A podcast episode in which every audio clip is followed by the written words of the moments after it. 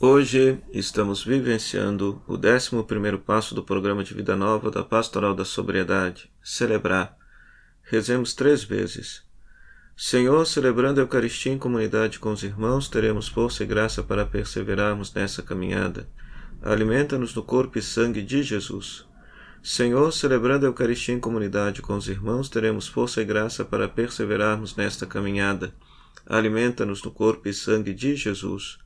Senhor, celebrando a Eucaristia em comunidade com os irmãos, teremos força e graça para perseverarmos nesta caminhada. Alimenta-nos no corpo e sangue de Jesus.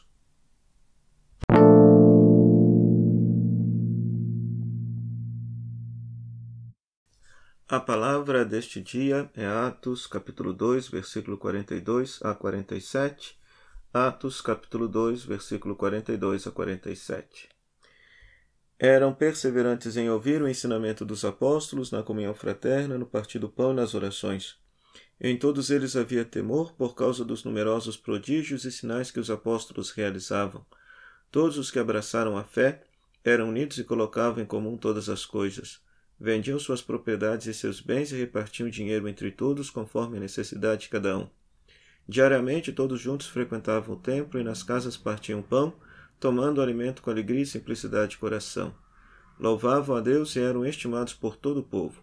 E a cada dia o Senhor acrescentava à comunidade outras pessoas que iam aceitando a salvação.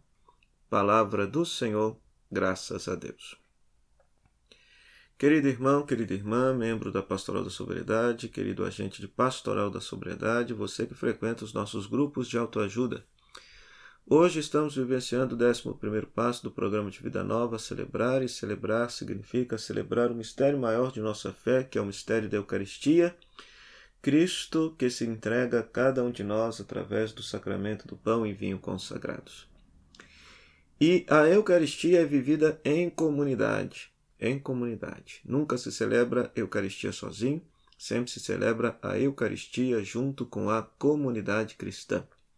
Por isso que o nome do sacramento da Eucaristia é também sacramento da comunhão.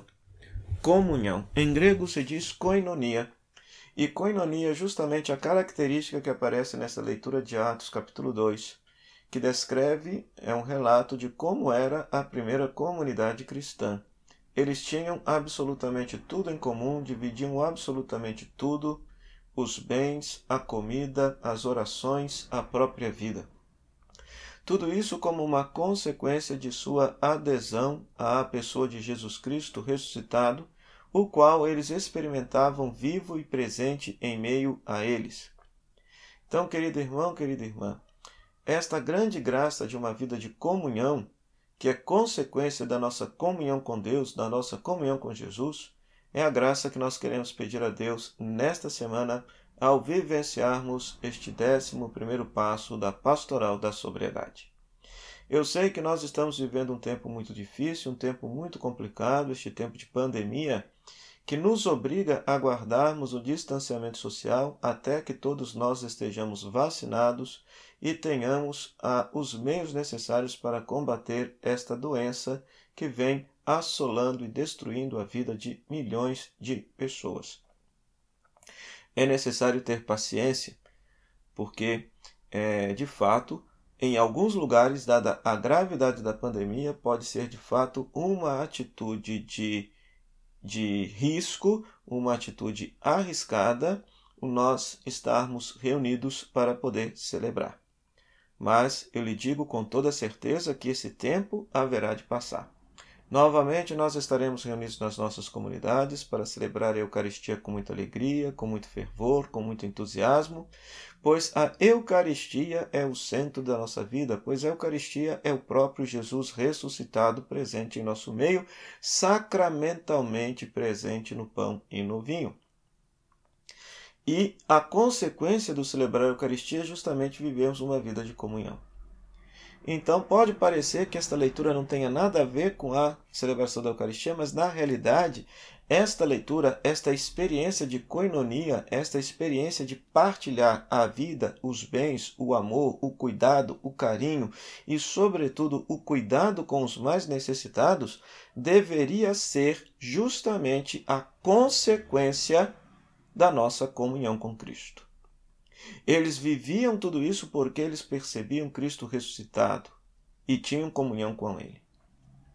Então, se hoje nós estamos vivenciando a pastoral da sobriedade, então é necessário nós, com muita clareza, com muita serenidade de coração, olharmos para nós mesmos e perceber se por acaso a nossa participação na Santa Missa tem nos feito pessoas de comunhão, pessoas que saibam de verdade partilhar a vida, doar a vida para aqueles que mais necessitam.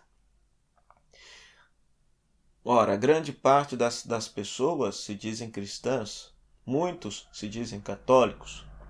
Mas por que, que nós vemos uma sociedade tão fragmentada, destruída, uma sociedade onde que não exista o valor da comunhão? Será que de fato as pessoas têm comungado da vida de Cristo ou têm feito da Eucaristia apenas um rito, um costume, uma tradição? Então, esta palavra nos exorta a pensar e nos convida a enxergar e a tomar consciência de que celebrar não é só a celebração litúrgica, mas quando nós partilhamos a vida e os bens, partilhamos a solidariedade e a compaixão com aqueles que mais sofrem, isso também é celebrar. Isso também é comungar da vida de Deus. Isso também é comungar da vida de Cristo. Isso também é Eucaristia. Eucaristia no sentido mais belo teológico deste termo, significa a entrega da vida de Cristo por amor a nós. Pois, muito bem, todo aquele que participa da Eucaristia tem que aprender a entregar-se no cuidado caritativo, solidário, misericordioso para com as outras pessoas. Que esta possa ser a grande graça que nós possamos pedir a Deus em nossa oração ao vivenciarmos este décimo primeiro passo do programa de Vida Nova, celebrar nesta semana. Que após você meditar esta palavra, que você possa levar a Deus a sua oração, fazer a sua oração, sua reflexão, ler e meditar mais uma vez esta passagem da Sagrada Escritura, Atos capítulo 2, versículo 42 e 47. E depois que você possa partilhar com os membros do seu grupo de autoajuda a seguinte pergunta: Para você, celebrar a Eucaristia é perseverar?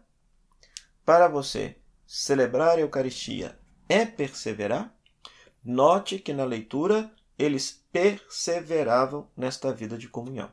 Então, que a Eucaristia possa nos proporcionar também esta mesma perseverança na fé.